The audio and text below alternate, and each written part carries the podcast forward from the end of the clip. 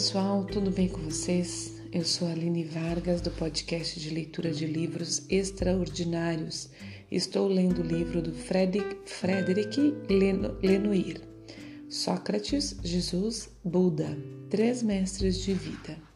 Estamos no capítulo 7, que fala a arte de ensinar, e vamos começar o subtítulo Os Milagres de Jesus e do Buda, certo? Vamos lá então, uma boa leitura e uma boa escuta para nós. Uma certeza inquebrantável, uma certeza inquebrantável animava os discípulos do Buda e de Jesus. Tinham certeza de que seus mestres estavam envoltos de uma missão de natureza cósmica e divina salvar a humanidade. Sem dúvida, a necessidade de validar os caráteres, o caráter excepcional do destino deles e assim conferir autoridade às suas afirmações, incitou seus biógrafos a pôr em evidência muitos milagres, verdadeiras provas da missão deles. Segundo a tradição budista, o Buda adquire com o despertar a lembrança de suas 450 desculpa, 547 existências passadas e a certeza de ter destruído dentro de si os desejos que continuam no samsara. Desse modo, ele desenvolve os seis conhecimentos de que gozam os Budas: a capacidade de tudo ver, de tudo ouvir, de ler os pensamentos, de tudo criar e transformar, de conhecer a existência anterior de todos, enfim, de expandir o eu. Conhecimentos que concedem àquele que os possui poderes milagrosos, de modo natural, conforme é explicado, já que esses poderes são consequências dos progressos realizados no conhecimento e na experimentação do caminho. Na Índia daquela época, tais poderes não eram privilégio dos Budas. Os, Yon, os Yungs, Yungs mais bem-sucedidos eram igualmente capazes de pródigos como, o, como, nos, nos, desculpa, como nos relatam os textos. Quando desenvolve sua busca na floresta, Gautama encontra alguns dos mais considerados dentre eles, mais rapidamente consegue excedê-los. As práticas mágicas não são, porém, o objetivo que ele procura. Sua busca é a da pureza absoluta do espírito. Por outro lado, ele proibirá que os discípulos demonstrem ou façam uso desse tipo de poderes, tanto ele, tanto ele os desaprova. A verdade é que os textos búdicos, tanto os primeiros textos Pali quanto as biografias posteriores, relatam muitos milagres que Buda teria realizado com o único fim de convencer os incrédulos e reforçar a confiança daqueles que tinham fé em sua doutrina.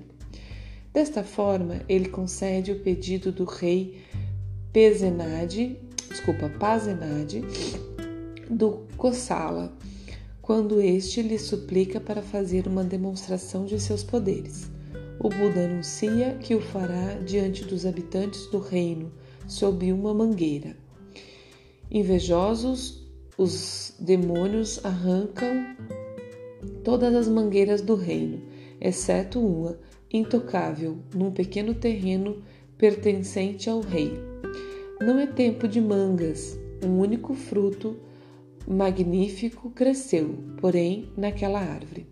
O jardineiro o colhe, entrega ao, entrega -o ao Buda, que o come. Ele pede ao jardineiro que plante o caroço na terra. Imediatamente brota uma enorme mangueira sob a qual o Buda pode demonstrar seus poderes. Ele faz aparecer uma aleia, aleia de pedras preciosas flutuando no ar, alça voo, faz jorrar chamas de orelhas, dos olhos, dos poros de sua pele. Cria um clone com o qual se põe a conversar. Depois de tais prodígios, não é de se espantar que ninguém do reino ponha em dúvida sua doutrina. Outro episódio o põe em cena no eremitério de Uruvela, Caçapa, um asceta conhecido por se entregar com seus discípulos a práticas extremas. Quando Uruvela dá a entender ao Buda que não dispõe de lugar para alojá-lo, esse sugere instalar-se na cozinha dele, mas o anfitrião o previne que esse cômodo é a reserva de caça de um é a reserva de caça de um terrível dragão serpente. Mesmo assim, o Buda se instala na cozinha e começa sua meditação quando a besta furiosa avança sobre ele, cuspindo fogo. O Buda paga na mesma moeda e a batalha do fogo dura a noite toda. Uruvela está certo da vitória do dragão. Mas, pela manhã, quando a batalha termina, ele fica surpreso ao ver Buda sair da cozinha. De fato, este conseguiu subjugar a criatura, não pelo uso das chamas que fazia brotar graças a seus poderes, mas pela força de sua benevolência. O eremita reconhece então os poderes do Buda, mas se considera tão poderoso quanto ele. Na noite seguinte, ele assiste ao espetáculo de quatro deva de corpos cintilantes que se instalam perto do Buda para que ele lhes ensine o Dharma. O eremita persiste em pensar que o Buda dispõe de grandes poderes, mas que eles não são superiores aos seus. A fim de quebrar o orgulho daquele Jung, o Buda lhe oferece uma demonstração de seus prodígios. Em vão, Uruvela aferra-se a sua ideia. Só resta um recurso ao Buda para trazer o eremita ao seu caminho. Falar-lhe: Tu és como um vagalume que se considera o sol. Lhe diz ele. Essa única palavra tem êxito enquanto todos os milagres se revelaram inúteis. O eremita imediatamente engole o orgulho e pede ao despertado que o aceite como discípulo. Tocar o coração com uma única palavra não seria talvez o maior dos milagres? A situação de Jesus é comparável à de Buda no que se refere à banalização dos poderes com os quais os profetas messiânicos pretendem ser dotados. Em suas, em suas antiguidades judaicas, redigidas no final do século I, o historiador Flávio Josefo descreve alguns deles, tais que Judas, filho de Ezequias, Simão, o escravo de Herodes, ou ainda Teudas, que, no ano 44, conclamou a multidão a segui-lo com seus bens para assistir à separação das águas do Jordão que ele realizaria e atravessar o rio a seco. Teudas, que ameaçava a ordem pública, foi preso e decapitado pelas tropas do procurador Cúspio Fado. Simultaneamente, a mística judaica, que surgiu no século I a.C., obteve imenso sucesso popular. Seus mestres são célebres por seus poderes mágicos e os fiéis correm em busca dos mais célebres dentre eles quer dizer, daqueles que demonstram maiores poderes. Contudo, além dessa semelhança entre os dois contextos históricos, deve-se estabelecer uma diferença entre os prodígio, prodígios atribuídos ao Buda e aqueles que são acreditados a Jesus. Com relação ao primeiro, os milagres são sempre contados num contexto que vem confirmar a autoridade do Mestre. Na narração deles, tem qualidade pedagógica e frequentemente apela para as crenças populares míticas, como o combate contra o, como o combate contra o dragão, que acabo de, de citar. Como, por outro lado, essas narrativas foram escritas vários séculos depois da morte do Buda, é muito provável que a maioria tenha sido inventada para edificar o leitor. Muito diferente é o caso de Jesus. Por um lado, porque essas narrativas foram compostas ou por testemunhas oculares ou pelos discípulos que recolheram testemunhos diretos. Por outro lado, e sobretudo, porque os milagres atribuídos a Jesus são numerosíssimos e estruturam todas as narrativas evangélicas. Dizer que são todos míticos resultaria em invalidar o testemunho das Escrituras e em imputar a quarta parte dos textos fundadores do cristianismo. Para a mente moderna, a dificuldade é tal que alguns exegetas cristãos afirmam acreditar na palavra evangélica apesar dos milagres. Ora, se parece que alguns pródigos foram acrescentados com o fim de embelezar ou edificar. Por exemplo, o tremor de terra e os mortos que saem das tumbas e passeiam na cidade depois da morte de Jesus, em Mateus capítulo 27, versículos 51 ao 53. Outros, como a multiplicação dos pães e a cura dos doentes, são contados por todos os evangelistas com muitos detalhes concretos.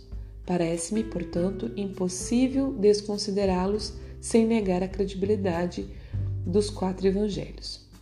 O crente tomará esses milagres tais como se apresentam, e o incrédulo poderá pensar que se tratam de invenções, de exageros ou de acontecimentos que passam por inexplicáveis, mas que poderiam, num momento futuro, quando a ciência tiver progredido mais, encontrar uma explicação racional e natural.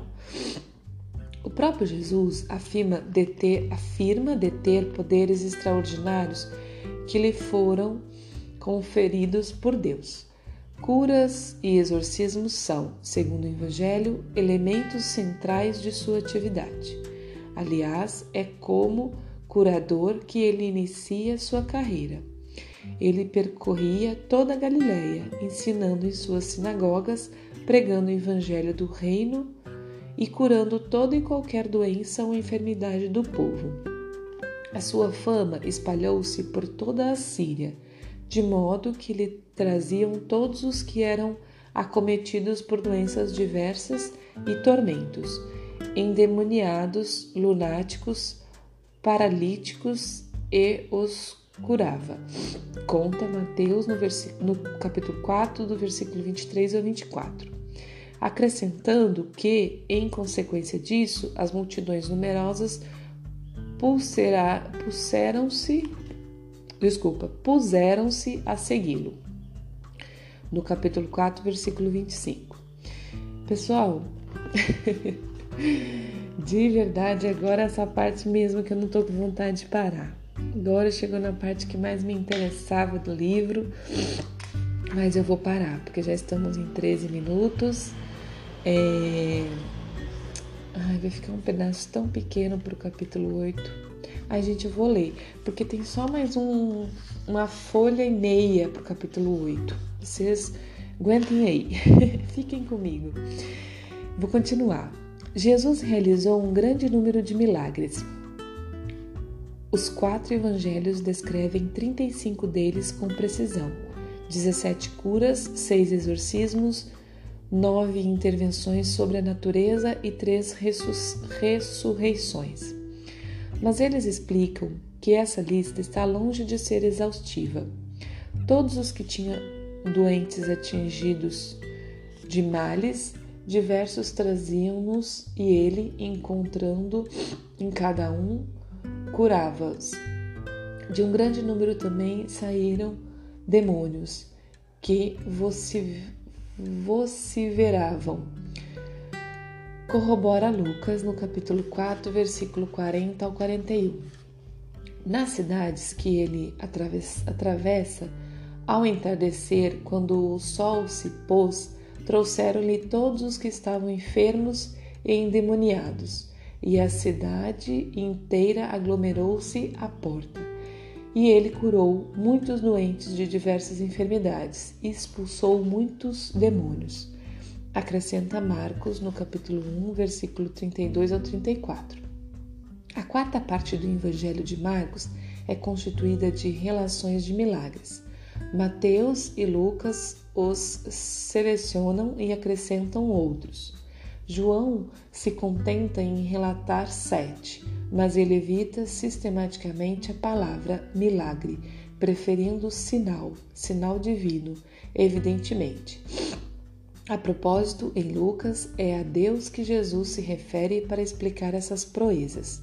Se é pelo dedo de Deus que eu expulso os demônios, então o reino de Deus já chegou a vós. No capítulo 11, versículo 20. Entre todos os milagres, apenas um é contado pelos quatro evangelistas, o da, da multiplicação dos pães. É assim que o narra João. Com a aproximação da festa da Páscoa, Jesus, acompanhado por uma grande multidão, se aproximando aproximando, desculpa, com uma grande multidão de aproximadamente 5 mil homens, se encontra na Galileia.